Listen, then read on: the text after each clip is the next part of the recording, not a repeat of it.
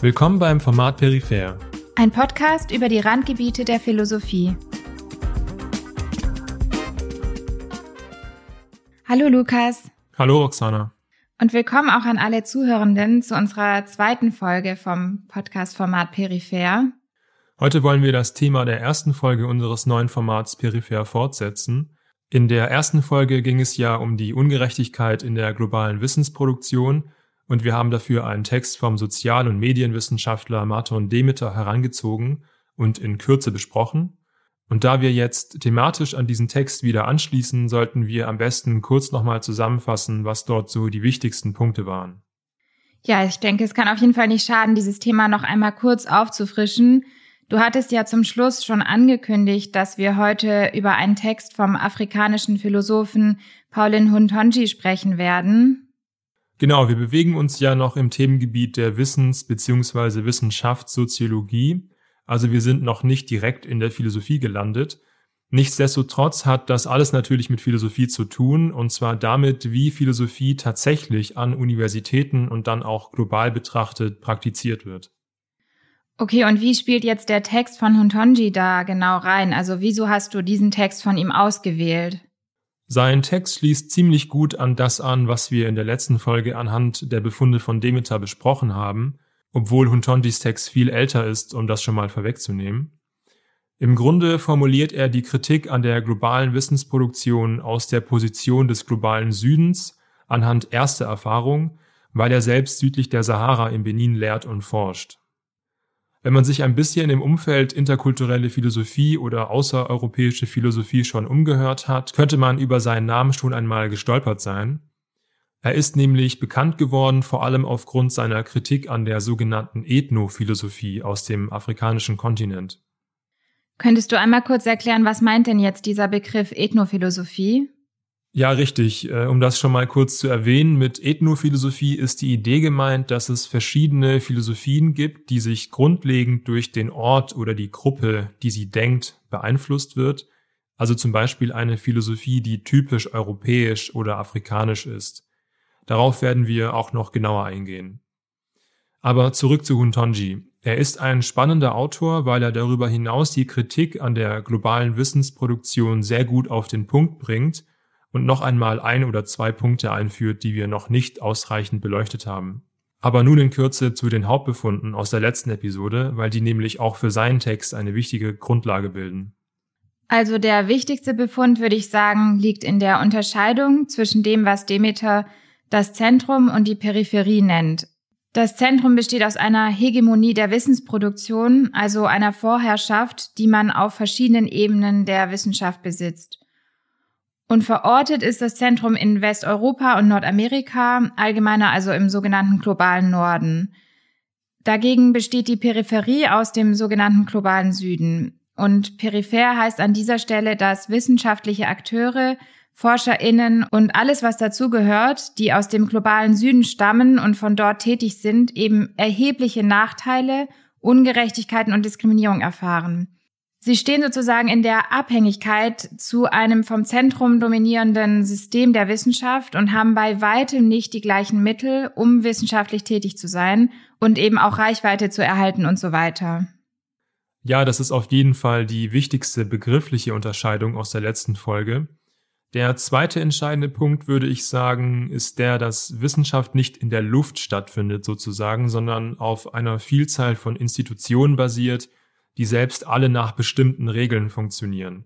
Das wären zum Beispiel Verlagshäuser, die entscheiden müssen, was publiziert wird, Journals, die gewisse Kriterien festlegen, was wissenschaftlich akzeptabel ist, Universitäten, die wissenschaftliches Personal, Lehre und Forschung unter ein Dach bringen oder auch Auswahlgremien aller Art, die Forschungsthemen, Forschende und vieles mehr selektieren.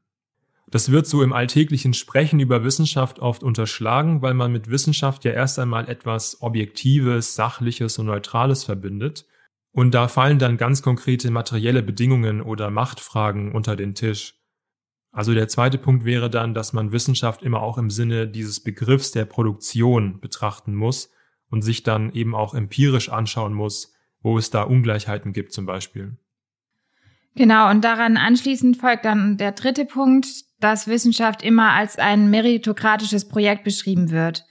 In der Perspektive der globalen Wissensproduktion sieht es aber alles andere als meritokratisch aus. Leistung zählt nicht so sehr, wie es oft behauptet wird. Stattdessen sind finanzielle Mittel, Kontakte zu den richtigen Leuten und das Prestige von Titeln oft weitaus ausschlaggebender für den akademischen Erfolg. Diese Situation betrifft ForscherInnen aus dem globalen Süden viel mehr als Forschende aus dem globalen Norden, wo es vielleicht ansatzweise vergleichbare Ungerechtigkeiten noch zwischen West- und Osteuropa gibt. Stimmt, das hatte Demeter ja auch erwähnt. Betrachtet man nun beispielsweise den Publikationsoutput in den Geistes- und Sozialwissenschaften, also die Menge an Publikationen in den einschlägigen Journals, dann liegt der Anteil von ForscherInnen aus dem globalen Süden hier bei knapp 10 Prozent. Natürlich ist es so, dass es zwischen Ländern und verschiedenen Universitäten Unterschiede in der Publikationsleistung gibt, die nicht automatisch auf Ungerechtigkeiten oder ähnlichem basieren müssen. Das ist selbstverständlich. Aber gleichzeitig muss das System in den Blick genommen werden, in dem bestimmte Mechanismen einerseits für Vorteile mancher Akteure und andererseits für Nachteile anderer Akteure sorgen. Ja, ich denke, damit wäre das Wichtigste gesagt. Vielleicht zum Abschluss unserer Zusammenfassung noch ein letzter Punkt. Ich habe ja den Text ausgesucht und wir haben ihn gemeinsam gelesen und für die erste Folge aufbereitet. Wie hat dir der Text rückblickend so gefallen? Ja, das ist ähm, eine interessante Frage. Also was heißt gefallen? Du hast ja den Text ausgesucht, weil er empirisch untersucht hat, wie jetzt Ungerechtigkeiten in der Wissenschaft ausgeformt sind. Da gibt es natürlich auch andere Arbeiten dazu, aber was mir doch gefallen hat, waren die Anekdoten, also die stellenweise persönlichen Anmerkungen zum Thema Wissenschaftsbetrieb. Sowas findet man ja eher nicht in Sachtexten. Genau, vielleicht soweit. Ja, das ging mir genauso. Also hoffentlich gefällt dir der zweite Text ebenfalls. Gut, dann haben wir ja die Grundlage für die heutige Folge gelegt, aber bevor wir so richtig in den zweiten Text einsteigen, möchten wir ja noch auf etwas hinweisen. Ganz genau. Also falls du die letzte Folge noch nicht gehört hast, wir haben zu Beginn etwas über die Zukunft unseres Podcasts gesprochen und wollen das auch hier noch einmal ganz kurz erwähnen. Bislang haben wir alles, was am Podcast so anfällt, aus eigener Tasche finanziert.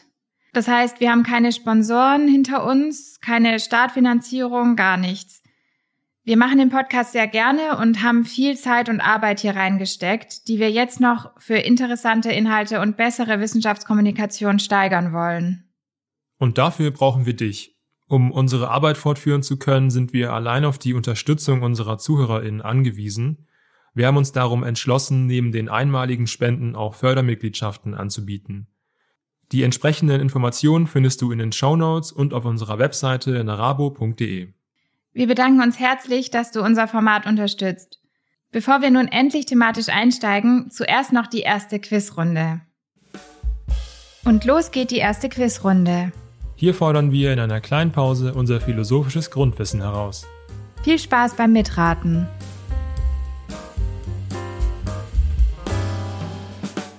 Wie immer haben wir in diesem Format zwei Quizrunden pro Folge, in denen wir uns gegenseitig mit spannenden Fragen herausfordern – wenn du interessante Quizfragen zum Thema Philosophie parat hast, kannst du sie uns gerne an info@narabo.de schicken. So, also für diese Folge habe ich gedacht, dass ich für die erste Quizfrage eine etwas leichtere Frage vielleicht vorbereitet habe. Also sie ist recht allgemein. Ähm, die Frage lautet, wer von diesen PhilosophInnen hatte eine Professur für Philosophie, obwohl die Person nicht Philosophie studiert hat? Da haben wir jetzt vier Antwortmöglichkeiten. A. Simone de Beauvoir, B. Ludwig Wittgenstein, C. Hannah Arendt oder D. Saul Kripke.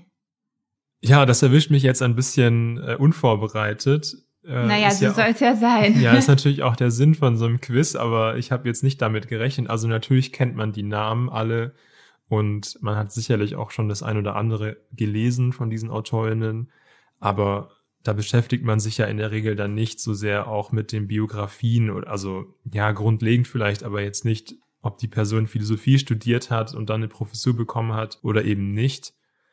Also ich habe irgendwie die Intuition, dass Hannah Arendt auf jeden Fall Philosophie studiert hat. Was heißt Intuition? Ich bin mir ziemlich sicher. Und zwar hat sie nicht bei Heidegger studiert. Genau, ja. Ja, also dann ist das schon mal weg. Simone de Beauvoir weiß ich, um ehrlich zu sein, nicht ganz genau, ob sie überhaupt Professorin war für Philosophie. Das heißt, das würde ich auch erstmal wegpacken und dann bleiben Ludwig Wittgenstein und Saul Kripke. Bei Saul Kripke weiß ich es wirklich nicht. Da muss ich äh, komplett raten, aber bei Ludwig Wittgenstein weiß ich, dass er eigentlich Ingenieur war. Er hat dann ja auch an irgendwelchen Flugzeugmotoren oder sowas äh, herum, ja, herumentwickelt. Und ich glaube, er hat nie so richtig Philosophie studiert, wenn ich mich nicht irre. Also ich glaube, er war Ingenieur und dann äh, kam er ja irgendwie nach Cambridge und hat dann seine, seine Artikel, seine, was heißt Artikel, seine Forschung eben vorgestellt und so, aber er hat, glaube ich, nie formal Philosophie studiert. Ich wüsste jetzt aber auch nicht, ob er Professor war für Philosophie, aber ich würde jetzt einfach mal auf B tippen, Ludwig Wittgenstein. Ja, das ist genau richtig. Also Ludwig Wittgenstein hat tatsächlich Ingenieurwissenschaften studiert und erst dann später eben im Prinzip autodidaktisch Philosophie ähm, studiert, kann man sagen, aber er hat es nicht wirklich an einer Hochschule studiert, sondern eher sozusagen selbstständig.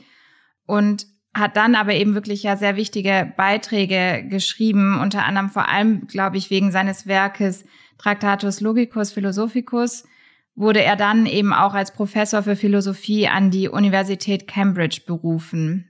So, so. Und bei Kripke hat er Philosophie studiert? Genau, Saul Kripke hat Philosophie studiert und zwar hat er erst an der Harvard University begonnen und dann sein Studium später fortgesetzt in Nebraska. Also ja, er hatte auf jeden Fall ein Philosophiestudium.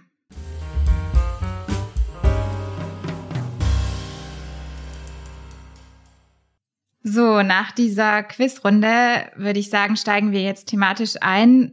Erzähl doch mal, Lukas, welchen Text hast du für diese Episode ausgesucht? Ja, ich habe für diese Folge einen Text ausgesucht, der mir in meinem Studium eher beiläufig über den Weg gelaufen ist, dann aber gleich gepackt hat und mich an dieses ganze Thema Wissensproduktion und Ungerechtigkeit speziell mit Blick auf den globalen Süden herangeführt hat.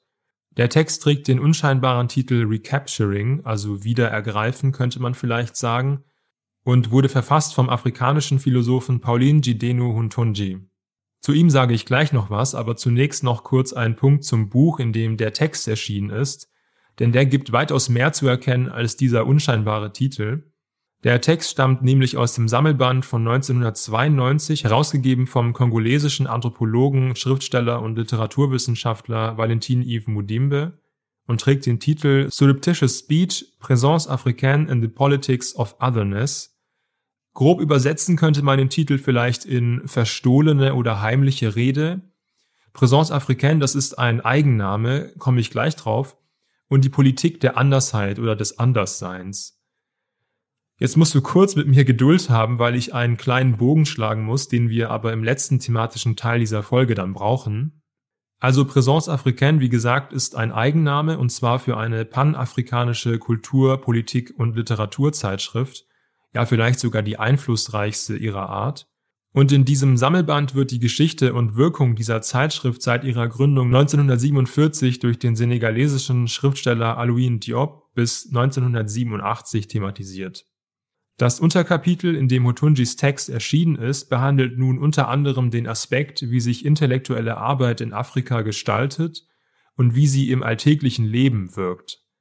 Und eine Frage, die in diesem Kontext total wichtig ist, ist die Frage danach, ob es eine dezidiert afrikanische Philosophie gibt, also eine philosophische oder allgemeiner gesagt intellektuelle Tradition, die eigentümlich für den afrikanischen Kontinent ist.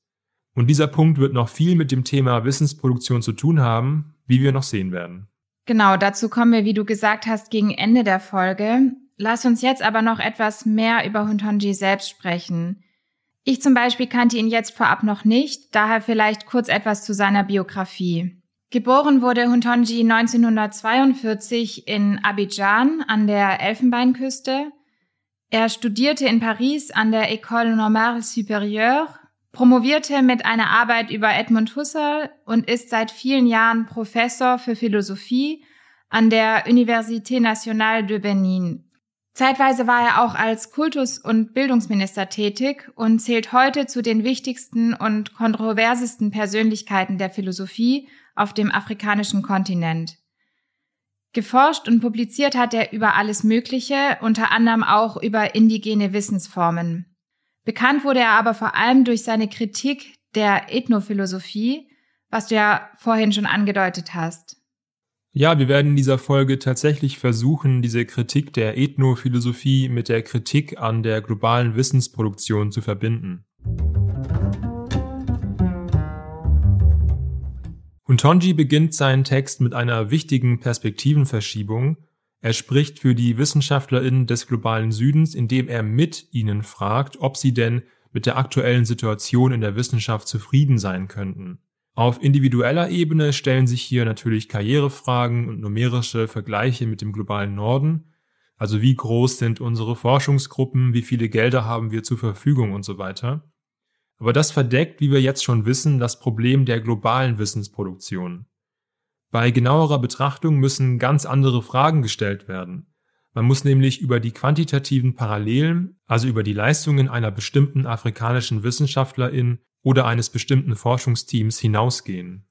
Genau, denn man verfällt sehr leicht in der Wissenschaft der Versuchung, alles durch bestimmte Metriken bestimmen zu lassen und sich dann einfach darauf auszuruhen, dass diejenigen, die hinterherhinken, eben nicht so innovativ oder forschungsstark sind. Dieser Gedanke greift ja aber viel zu kurz. Und man greift mit diesem Gedanken deshalb zu kurz, so Hotonji, weil man die falschen Fragen stellt. Was eigentlich relevant ist, ist die strukturelle Ebene der Wissenschaft. Wie wird Wissenschaft für wen und nach welchen Interessen möglich gemacht? Das heißt, man muss beispielsweise nach der Herkunft der verwendeten Forschungsgeräte fragen, nach der Auswahl der Forschungsthemen, nach den sozialen Bedürfnissen und sonstigen praktischen Anforderungen einer Gesellschaft, von der die gewählten Themen ausgehen, oder auch danach, wie die Ergebnisse einer Forschung zugeordnet bewacht und kapitalisiert werden. Huntonji stellt seinem Text deshalb folgenden Fragenkatalog voran. Welchem Zweck dient Forschung? Wer profitiert von ihr? Wie fügt sie sich in die Gesellschaft ein, die sie hervorbringt? Inwieweit gelingt es dieser Gesellschaft, sich die Ergebnisse anzueignen? Inwieweit lässt sie es im Gegenteil zu, dass diese weggenommen werden? Um diesen Einstieg abzurunden, passt vielleicht noch folgendes Zitat von ihm. Zitat Wenn man die Dinge unter diesem Blickwinkel betrachtet, wird man schnell feststellen, dass der Unterschied zwischen der wissenschaftlichen Tätigkeit in Afrika und der in den industriellen Metropolen nicht nur quantitativ, sondern auch qualitativer Natur ist. Und zwar nicht nur in Bezug auf den Grad oder das Niveau der Entwicklung, sondern auch in Bezug auf die Ausrichtung und die Arbeitsweise. Die Forschung ist hier extravertiert, nach außen gerichtet, von äußeren Bedürfnissen beherrscht und in diesen untergeordnet, anstatt egozentrisch und in erster Linie dazu bestimmt zu sein, die von der afrikanischen Gesellschaft selbst gestellten Fragen zu beantworten. Zitat Ende. Jetzt bleibt mit diesem Fragenkatalog allein das ganze Thema noch etwas kryptisch. Lass uns deshalb den Text anhand eines Hauptbegriffs durcharbeiten, den Huntonji dort verwendet. Und zwar ist das der Begriff der Extraversion, den Hutonji zunächst auf ökonomischer Ebene und dann auf wissenschaftlich-theoretischer Ebene ausführt. Extraversion bezeichnet einen Zustand der einseitig gerichteten Abhängigkeit und Ausbeutung, und zwar hier zwischen dem Zentrum des globalen Nordens und der Peripherie des globalen Südens. Beginnen wir mit der ökonomischen Ebene, die Hutunji nur kurz ins Gedächtnis ruft. Ja, er schreibt nämlich, dass es bereits tausendfach beobachtet wurde, dass das besetzte afrikanische Land, also der Grund und Boden, während der Kolonialzeit auf wirtschaftlicher Ebene als Lager für Rohstoffe fungierte, die die Fabriken der Metropolen Europas versorgen sollten. Was aber weniger beachtet wurde, ist die Tatsache, dass die Peripherie auch in Bezug auf die wissenschaftliche Tätigkeit der Metropolen als Rohstofflieferant fungierte.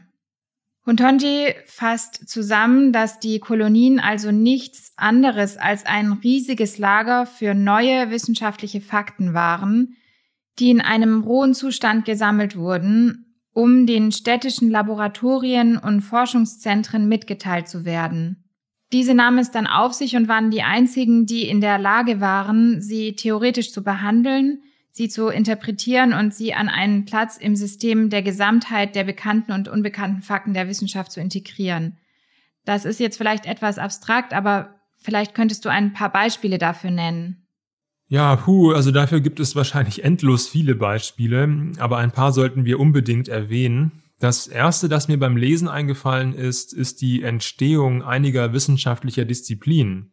Die Ethnologie zum Beispiel ist eine Disziplin, die direkt aus kolonialen Praktiken hervorgegangen ist und viele Museen des globalen Nordens wären im Grunde nichts weiter als leere Lagerhallen, weil die meisten Kunstschätze darin aus Afrika und anderen Regionen der Welt ja letzten Endes geklaut wurden.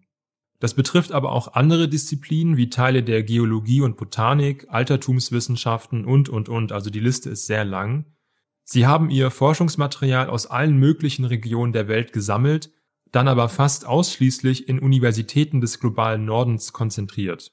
Also Extraversion wäre in diesem Fall, dass das Wissen an einem Ort gesammelt und weiterverwendet wird, aber nur durch Material entstehen konnte, das aus fremden Quellen entnommen wurde.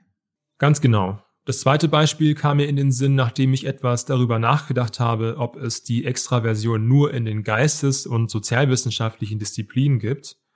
Und nein, das ist äh, alles andere als der Fall. Der Historiker Jürgen Zimmerer schreibt etwa zur deutschen Kolonialzeit, Zitat, Medizin war eine der zentralen Grundlagenwissenschaften des Kolonialismus und Robert Koch war ihr wohl bekanntester Vertreter in Deutschland. Zitat Ende. Koch führte unter anderem Menschenexperimente in deutschen Kolonien durch und erforschte Impfstoffe, deren Entstehungsgrundlage also mit dem deutschen Völkermord an den Herero Nama in Verbindung steht. Jetzt könnte man sagen, na ja, der Kolonialismus ist heute überwunden und diese Beispiele sind alles historische. Aber das stimmt so auch nicht, wie das dritte und letzte Beispiel zeigt. Formal ist der Kolonialismus zwar überwunden, aber neokoloniale Praktiken gibt es bis heute und die globale Wissensproduktion ist ein Teil davon. Was auch ein Teil davon ist, ist die Ausbeutung von Ressourcen. Da muss man nur an die Elfenbeinküste denken, die der weltweit größte Kakaolieferant ist, aber selbst keine Schokoladenindustrie besitzt oder an Frankreichs Beziehung zur ehemals französischen Kolonie Mali. Die hat nämlich über ein Dutzend Goldminen, aber keine Goldreserven, während Frankreich keine Goldminen hat, aber jedes Jahr auf magische Weise seine Goldreserven steigert. Ich denke, das fasst die Extraversion auf ökonomischer und materieller Ebene ganz gut zusammen. Vielleicht muss man noch erwähnen, wie die Extraversion in Wechselspiel zwischen Zentrum und Peripherie eigentlich abläuft. Also das Zentrum, das eine größere Machtposition besitzt, beutet die Peripherie aus bzw. entnimmt ihr die Mittel, sich mithilfe eigener Ressourcen zu entwickeln. Das war's aber noch nicht. Das Zentrum erzeugt zudem nämlich eine Abhängigkeit der Peripherie von den Gütern oder dem Wissen, das das Zentrum mit den Mitteln der Peripherie erzeugt hat. Huntonji nennt das eine spezifische Form des Konsumismus. Um beim Beispiel der Schokolade zu bleiben, ihre Rohform wird nicht nur extrahiert, sondern das aus ihr zum Beispiel in der Schweiz hergestellte Produkt in der Peripherie vermarktet und verkauft. Das heißt, man erzeugt eine Abhängigkeitsspirale und die gibt es auch in der Wissenschaft. Kommen wir jetzt also auf die wissenschaftliche Ebene der Extraversion zu sprechen. Huntonji geht hier ja eine Reihe von Punkten durch. Ja, viele Punkte dieser Liste sind uns schon bekannt und wir wollen uns nicht unnötig wiederholen. Also lass uns doch einmal alles kurz durchgehen und nur das näher besprechen, was wir bisher noch nicht angesprochen haben. Der erste Punkt lautet, die wissenschaftliche Aktivität bleibt im Wesentlichen von den Laborinstrumenten abhängig, die allesamt im Zentrum, also im globalen Norden hergestellt werden. Das haben wir bereits gehört und dieser Punkt schließt direkt an den zweiten an.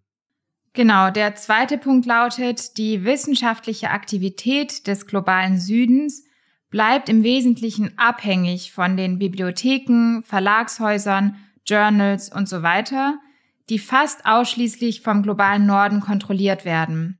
Das schließt natürlich direkt an unsere letzte Episode an.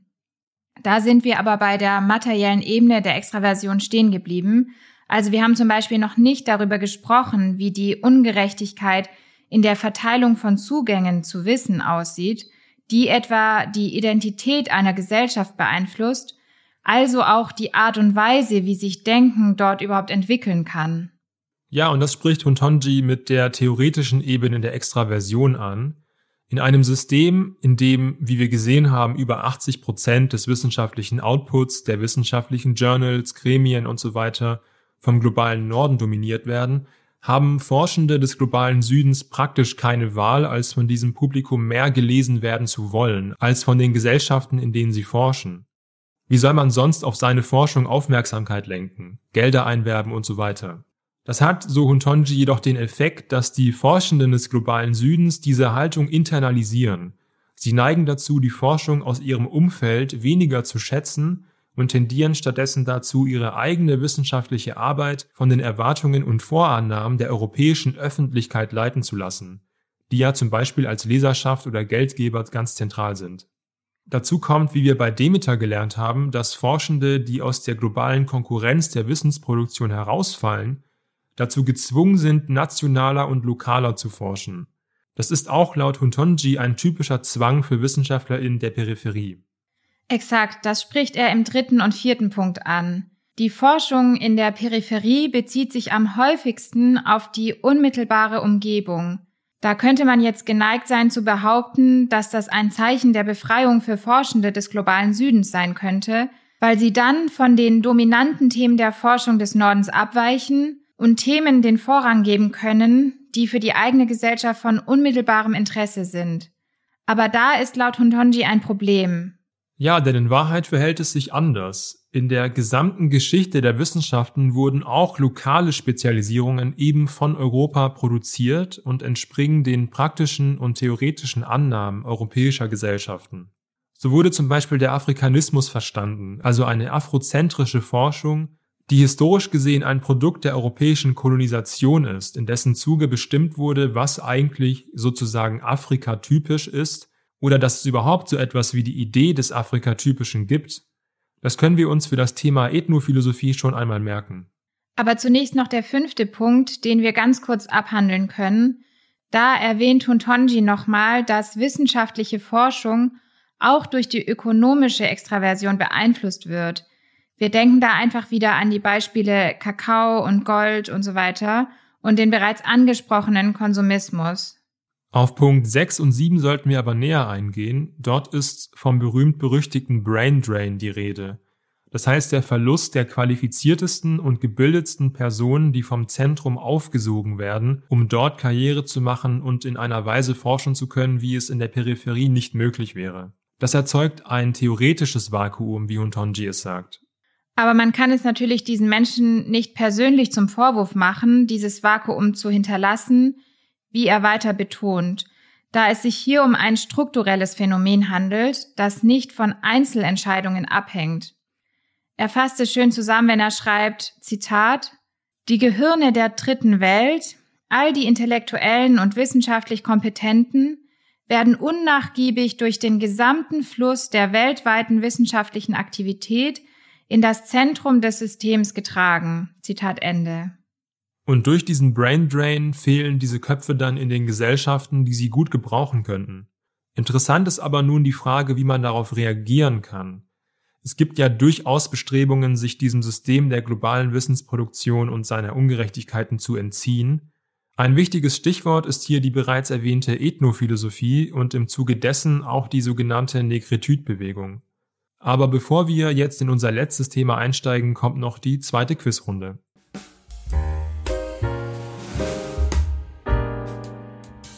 Genau, das war ja jetzt auch schon ganz schön viel. Also ich freue mich eigentlich mal kurz, äh, mich zu entspannen. Ich hoffe, dein Quiz ist nicht zu anspruchsvoll. Wie immer, wenn du interessante Quizfragen zum Thema Philosophie parat hast, kannst du sie uns sehr gerne schicken an info@narabo.de.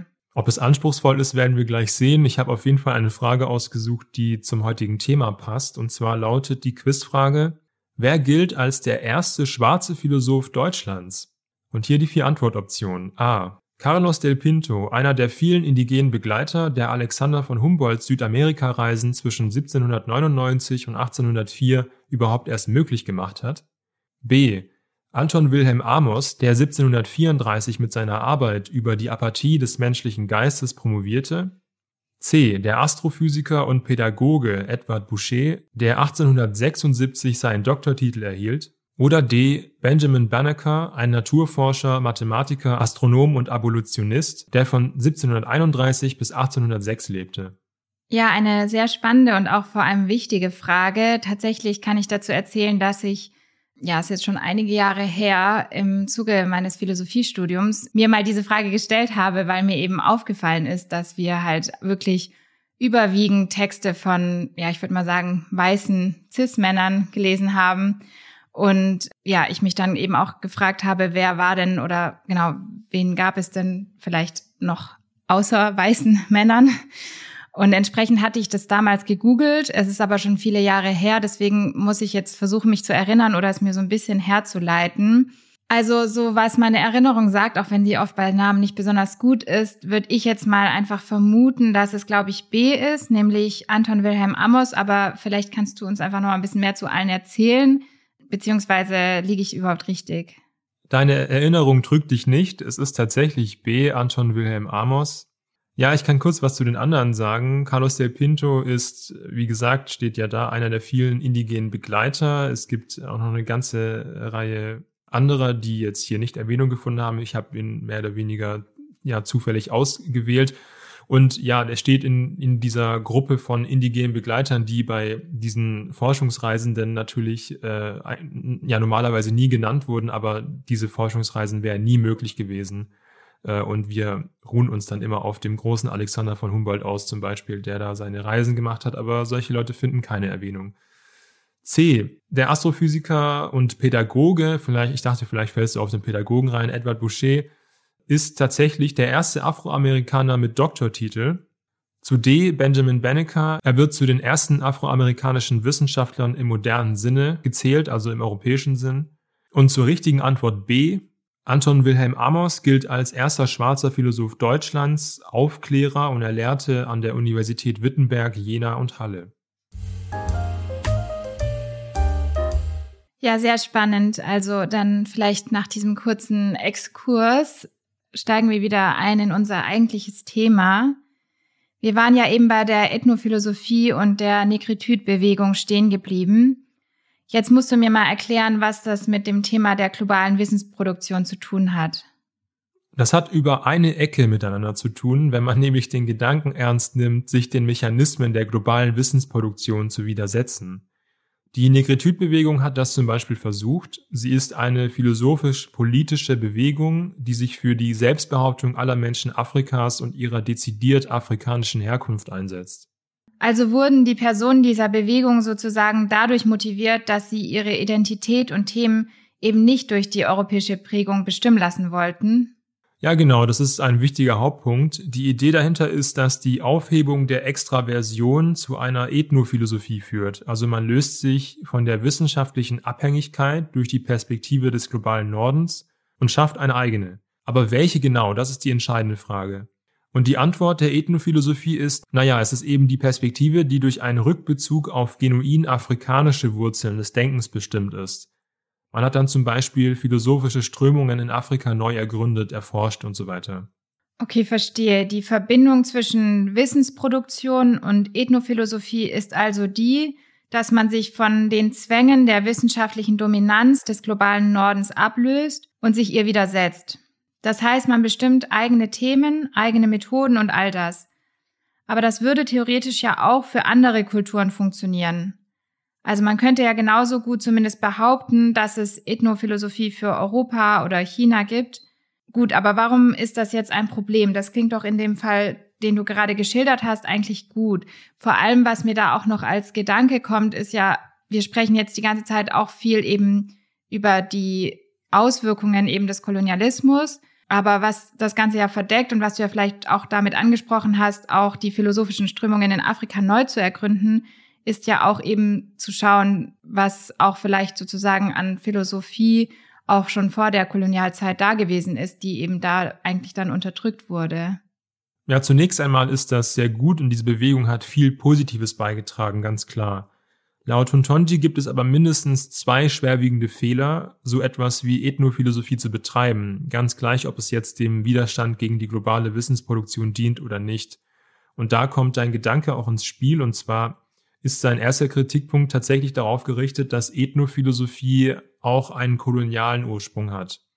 Das heißt, der erste Fehler oder das erste Problem ist, dass Ethnophilosophie laut Huntonji auf imperiale Praktiken zurückzuführen ist die Afrika exotisieren und zu einem anderen machen, das mit nix Gemeinsamkeiten hat. Diese Praktik geht auf den Kolonialismus zurück, auf die Ethnologie und Kunstgeschichte insbesondere.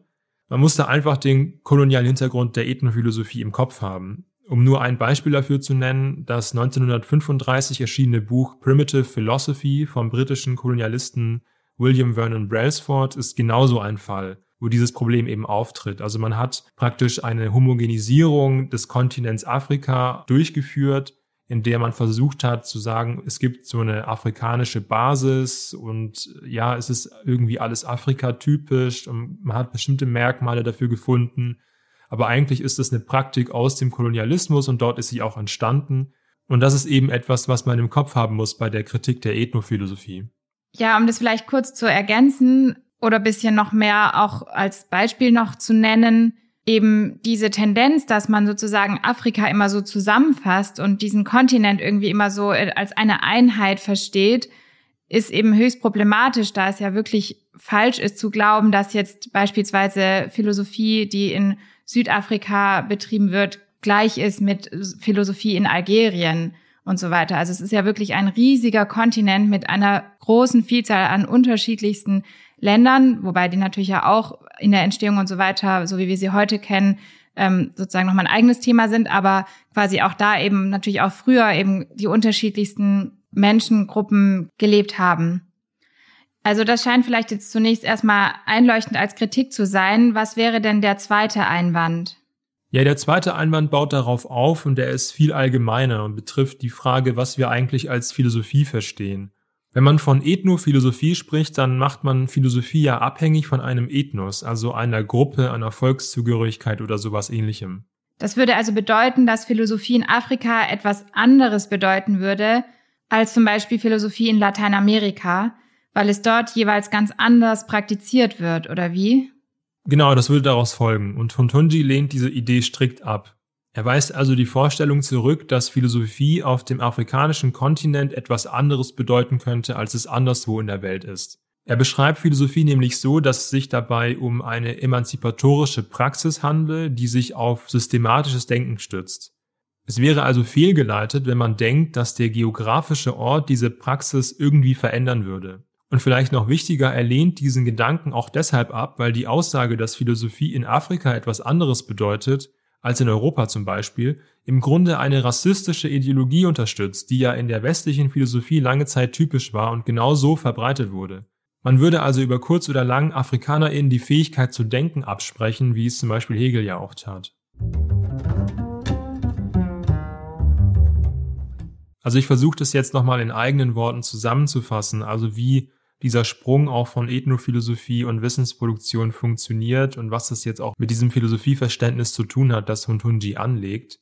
Die Idee ist eben, dass die Reduzierung auf diesen lokalen Kontext, der entsteht durch die Wissensproduktion im globalen System, ja, also für die Peripherie zumindest, dass diese Reduzierung auf den lokalen Kontext genutzt wird von der Ethnophilosophie, um zum Beispiel das genuin afrikanische Wissen zu fördern und sich darauf zu berufen. Das hat für die Philosophie im Speziellen aber das Problem zur Folge, dass man ja eine sehr partikulare Sicht des Philosophierens vertritt, weil man dann zum Beispiel, wie es oft gemacht wurde, sowas vertritt wie eine Bantu-Philosophie zum Beispiel. Also das ist eben eine Art von Philosophie, die dort auftritt und die ist ganz anders als irgendwo anders. Aber die Kritik von Huntonji ist, dass man hier eigentlich Philosophie und Ethnologie miteinander verwechselt. Das ist vielleicht der Hauptpunkt. Und für die Philosophie muss man dieses Widersetzen anders denken, also das Widersetzen gegen die globale Wissensproduktion. Man kann sich dort nicht auf etwas Partikulares konzentrieren, sondern man muss immer diesen universalen Anspruch der Philosophie beibehalten und auch darauf bestehen, dass Philosophie in Afrika nicht irgendwie etwas anderes ist als in Europa, weil das ist dann gerne ein Argument, das dann aus Europa wiederum kommt. Ja, auch dieser Punkt und diese Kritik leuchtet sofort ein, aber dennoch scheint Huntonji bei der Frage nach genuinen afrikanischem Wissen ja etwas hin und her gerissen zu sein. Er hat eben auch zu indigenen und lokalen Wissensformen geforscht, also hat er sich ja doch auch der Wichtigkeit solcher Wissensformen gewidmet, die ja für jede Kultur eigenständig sind. Ja, hin und her gerissen ist vielleicht ein etwas zu starker Begriff, aber du hast schon recht, also in diesem Punkt. Im Fall der Philosophie sieht er das Spannungsfeld zwischen dem Universalen und dem Partikularen aber vielleicht etwas anders. Er schreibt ja an einer Stelle, Zitat, Wissenschaft in der Peripherie bleibt an den lokalen Kontext angenietet, ist eingeschlossen im Spezifischen und ist weder in der Lage noch motiviert, zum Universalen aufzusteigen. Zitat Ende. Für die Philosophie sieht er das vielleicht noch stärker, aber das ist insgesamt ein Thema, über das ich mit dir gerne noch weiter sprechen würde, also zur Stellung von indigenem Wissen, Formen und Möglichkeiten des Philosophierens und so weiter.